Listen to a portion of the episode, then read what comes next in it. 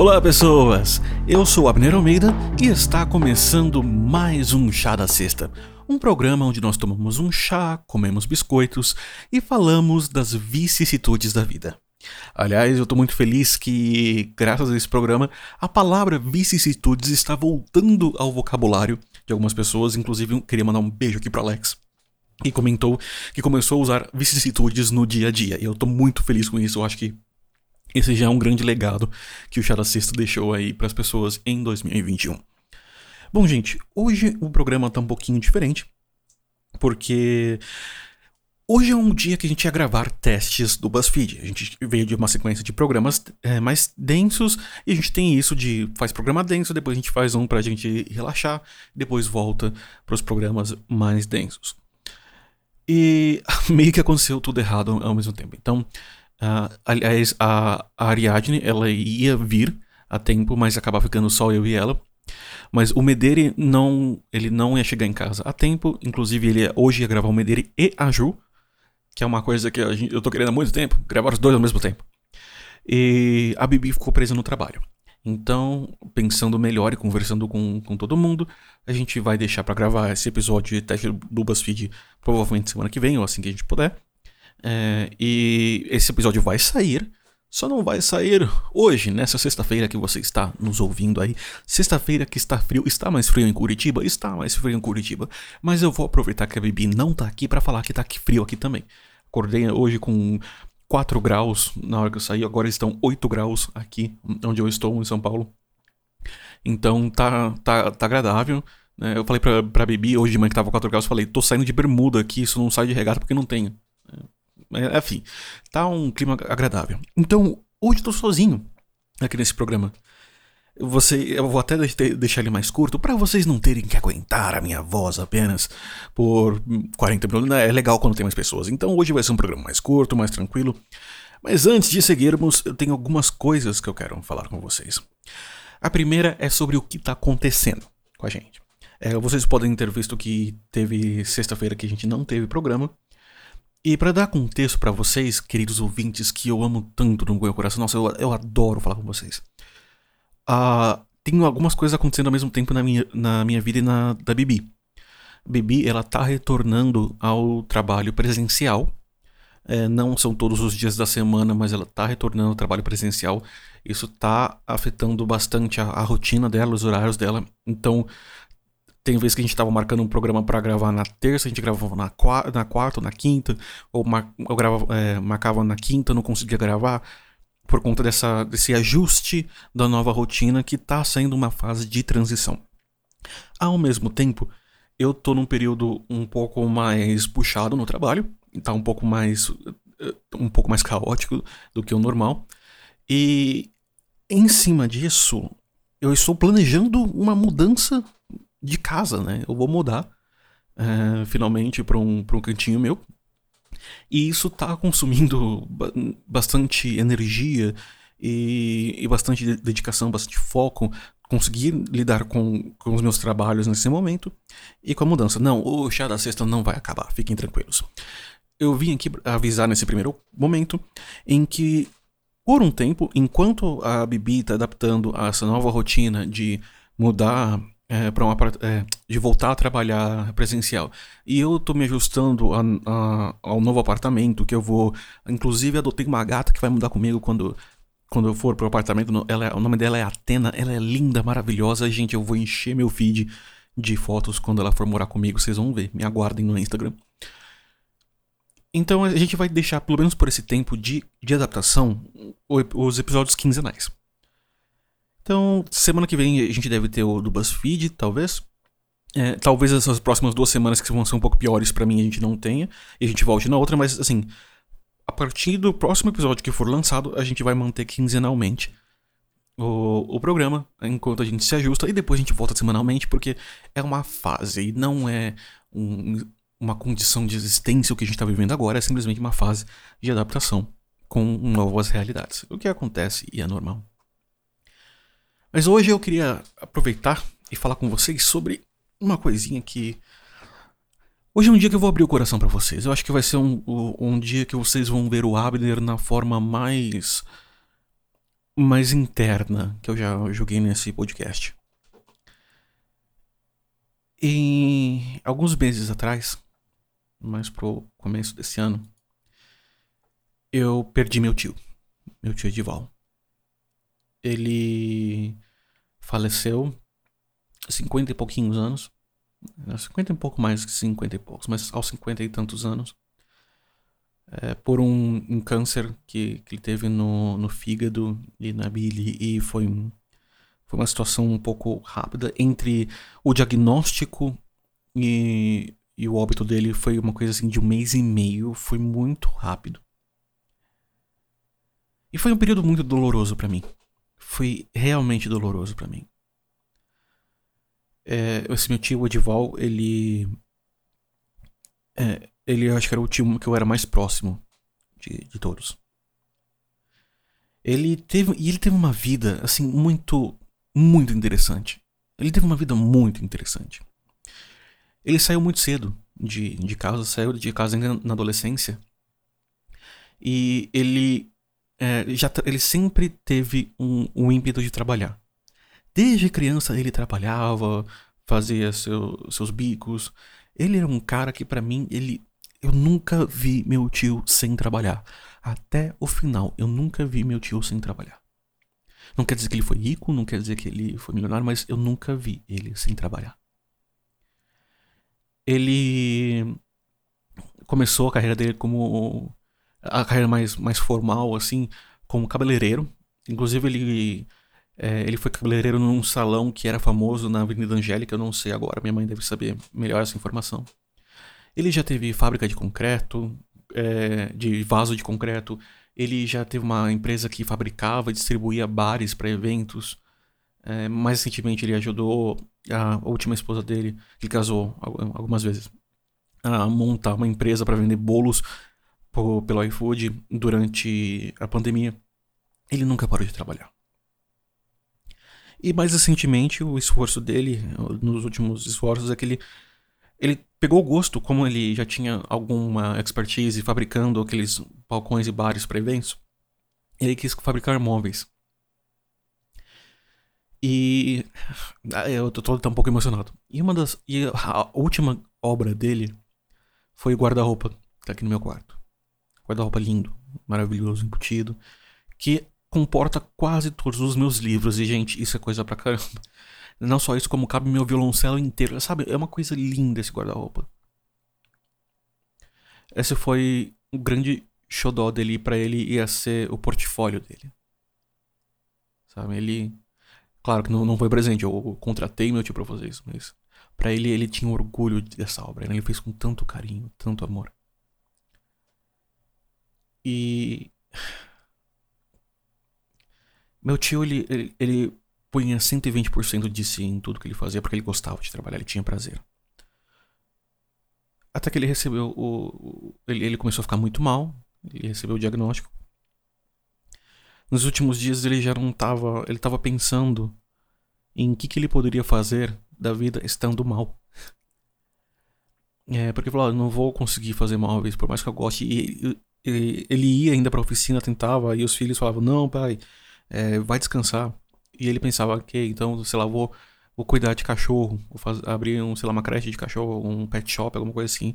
Uma coisa que ele não tivesse que fazer tanto esforço físico quanto para montar móveis.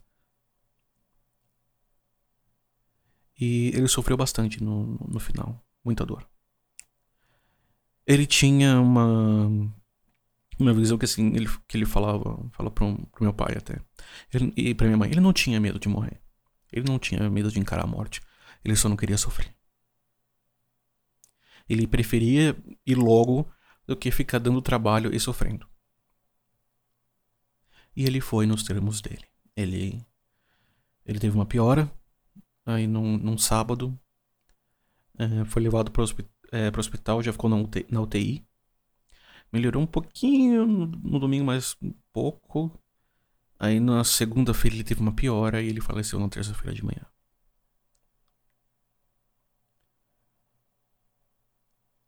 E foi. Acho que em.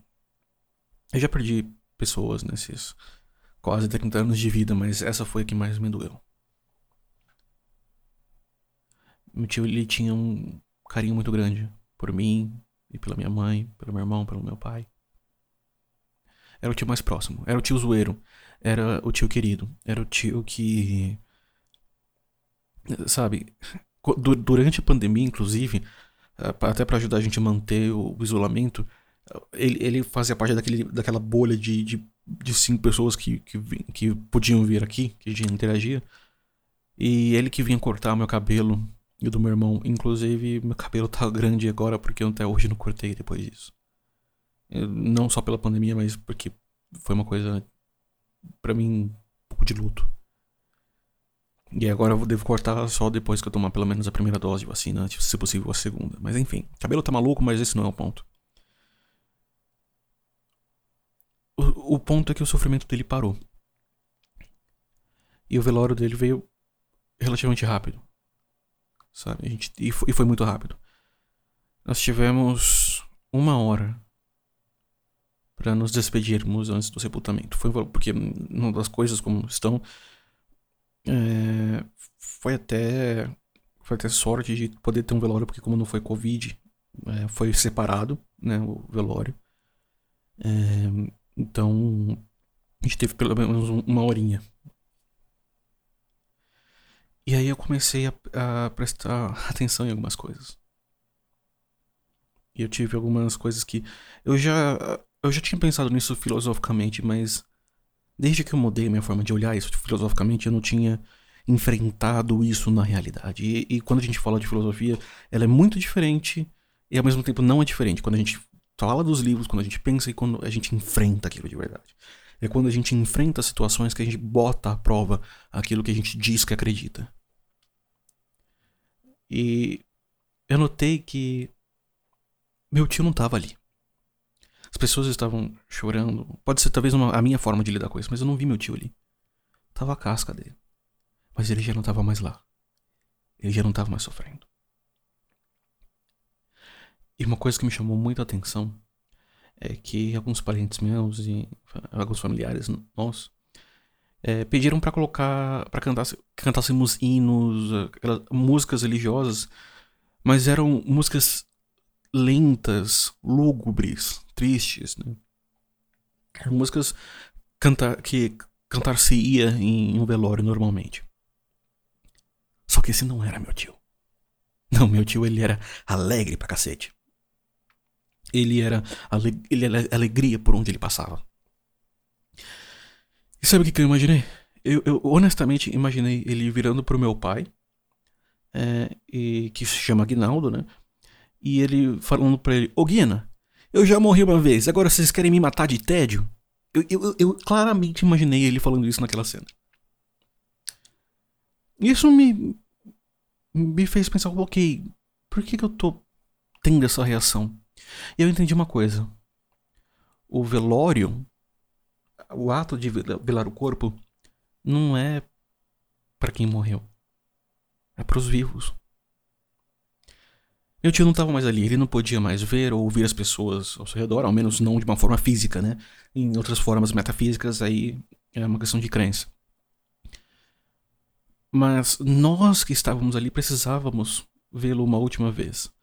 E cada um por uma necessidade específica de seu próprio coração. E muita gente, quando vai no velório, vai lá por honra. A gente vai lá porque a gente gostava da pessoa. E mesmo a pessoa não estando mais ali, nós queremos vê-la ver os seu, seus últimos passos na matéria, o seu último caminhar na matéria, ver que essa pessoa teve dignidade, sabe? E, e transmitir esse carinho e amor para a pessoa conforme ela vai. Né? E, e, o ato do velório, ele não é. Ele, ele, é e é um ritual psicológico que nos leva a, colocar, a entrar num determinado estado mental onde podemos fazer isso, podemos dar um adeus. E a pessoa não está mais ali, mas o fato de estar ali nos permite ter uma reação mais catártica, catártica de, ok, é real. Agora que eu vi que é real, eu posso lidar com isso de uma outra forma. Só que aí eu, eu pensei de uma coisa. existem pessoas que vão em velório, não tô falando necessariamente no velório do meu tio, tá? Mas existem pessoas que vão para um momento desse com uma não aceitação da, da realidade, com uma não aceitação da natureza. Ora, quem, é, quem nasce morre. É uma única certeza que a gente tem na vida é a morte. Então é natural que eventualmente todos vamos morrer. E aí a galera fala, filosofia é isso, né? Falar que todo mundo vai morrer. Tem gente que fala isso de uma forma pesada e eu falo isso de uma forma super positiva, porque se é parte da nossa natureza, a gente pode aprender a conviver com isso de uma forma diferente, de uma forma positiva. Então tem pessoas que têm, têm uma desconexão de tipo, não acredita e espera que a qualquer momento a pessoa vai voltar. Isso, por mais que a pessoa diga que não, sabe que morreu, tem uma sensação assim, uma sensação de tipo, não quero acreditar. Eu não quero aceitar isso. E aí eu vou falar que a, a, natureza não, não tá nem aí porque a gente aceita ou não, ela apenas é. Igual a verdade, quando, quando a gente olha no conceito de Sócrates e de Platão. A verdade, ela não ela não é uma questão de convencimento, como diz, diziam os sofistas. Não é uma questão de opinião. Ela é o que ela é. A natureza é o que é. E eu entendo que essa é uma reação totalmente normal. Quando a, gente, a, a negação é uma fase totalmente natural do luto. Mas ainda tem uma coisa. Tem um outro aspecto que a gente pode olhar. Você, uma pessoa pode ir num velório para tentar falar palavras que não disse em vida. Para falar um eu te amo que nunca falou em vida. Para pedir perdão ou para liberar o perdão. E é aí que eu vejo que eu quero chamar atenção. Não é, não é para uma pessoa específica, inclusive até para mim, é para todos isso, para todos nós. E é uma reflexão que eu os convido a fazer em conjunto comigo mesmo. Nós, quando, quando a gente tá ali, a gente tá lidando. A, a, acabou. A vida ali acabou. Você pode falar, ah, mas no plano espiritual foi, mas Vamos pensar num, numa forma mais pragmática, pelo menos por enquanto. E não vou descartar o plano espiritual. Por que, que a gente deixa para essa hora? Para pedir perdão? Para falar um eu te amo? Para poder liberar o perdão? Para poder falar o que a gente queria falar? Nós podemos passar uma vida segurando coisas. Uma vida e aí só quando algo inevitável, que é a morte, aparece, é que a gente se dá conta que a gente podia ter vivido diferente. Reconhecer a morte é uma forma de viver a vida. É saber que o que eu faço hoje, ou o, que eu faço hoje pode ser minha última ação, o que eu falo hoje pode ser minha última palavra. Seja porque eu não estaria aqui, ou seja porque a pessoa para quem eu tô falando não estará aqui. E aí vem uma reflexão muito. que eu, que eu trago com muito carinho, vindo de Sêneca do estoicismo. Que é importante viver cada dia como se fosse o nosso último. E isso não significa é, ir para um, uma busca de prazeres hedônicos, ou seja, ir para uma busca de prazeres, já que eu vou morrer mesmo, eu vou curtir tudo, eu vou curtir de tudo, vou curtir todos os pra, prazeres sensíveis, ou seja, os prazeres sensoriais que eu posso ter, já que eu, eu posso morrer amanhã. É o famoso YOLO, You Only Live Once, ou só se vive uma vez. Mas eu vejo no estoicismo uma, uma forma diferente de olhar isso. Pensa no, no fim do dia, quando você tá com a cabeça no travesseiro. Eu disse o que eu queria e o que eu precisava dizer. Eu fiz o que eu faria e o que eu precisava, queria fazer, o que me, me propus a fazer hoje. Lembra que a gente não tá falando de amanhã, a gente tá falando de hoje, vivendo cada dia individualmente. E eu acho que a pergunta mais importante é, você, é nós olharmos para nós mesmos. Eu falo vocês, mas, é um exercício conjunto. É olharmos para nós mesmos e falarmos: Eu tô em paz hoje. Se eu fosse embora hoje, eu teria algum arrependimento? E quando a gente começa a viver assim, você começa a ter uma percepção diferente. A gente percebe que não tem coisas que não vale a pena. Não vale a pena guardar alguns ódios, alguns rancores, mágoas. Não vale a pena segurar algumas coisas. Também não vale a pena explodir com tudo, sabe? A gente começa a separar o que, que vale ou não vale a pena. O que traz ou não nos traz paz. Nesse momento eu, eu pergunto a vocês da mesma forma como eu pergunto para mim. Tem alguém hoje que você sabe que você cometeu um erro e que você eh, gostaria de pedir perdão? Porque imagina se essa pessoa morresse, fosse morrer hoje à noite. Você deixaria ela morrer sem esse sem, isso, sem esse, pedido de perdão ou, ou melhor, é, pense numa pessoa que te fez mal. E você. Como você se sentiria com essa pessoa partindo, levando consigo essa carga sem liberar o perdão? E aí é muito subjetivo porque a gente tem dentro da nossa cabeça um mecanismo que a gente sente literalmente prazer quando, quando uma pessoa que nos machuca de alguma forma sofre um mal. Então gente está literalmente tendo prazer na, na desgraça ou, no, ou no, na dor do outro que é, por mais que tenha uma, um componente biológico em relação a isso, uh, dependendo da sua filosofia de vida, talvez não seja uma forma ideal de se viver. Talvez seja, isso é uma coisa mais individual.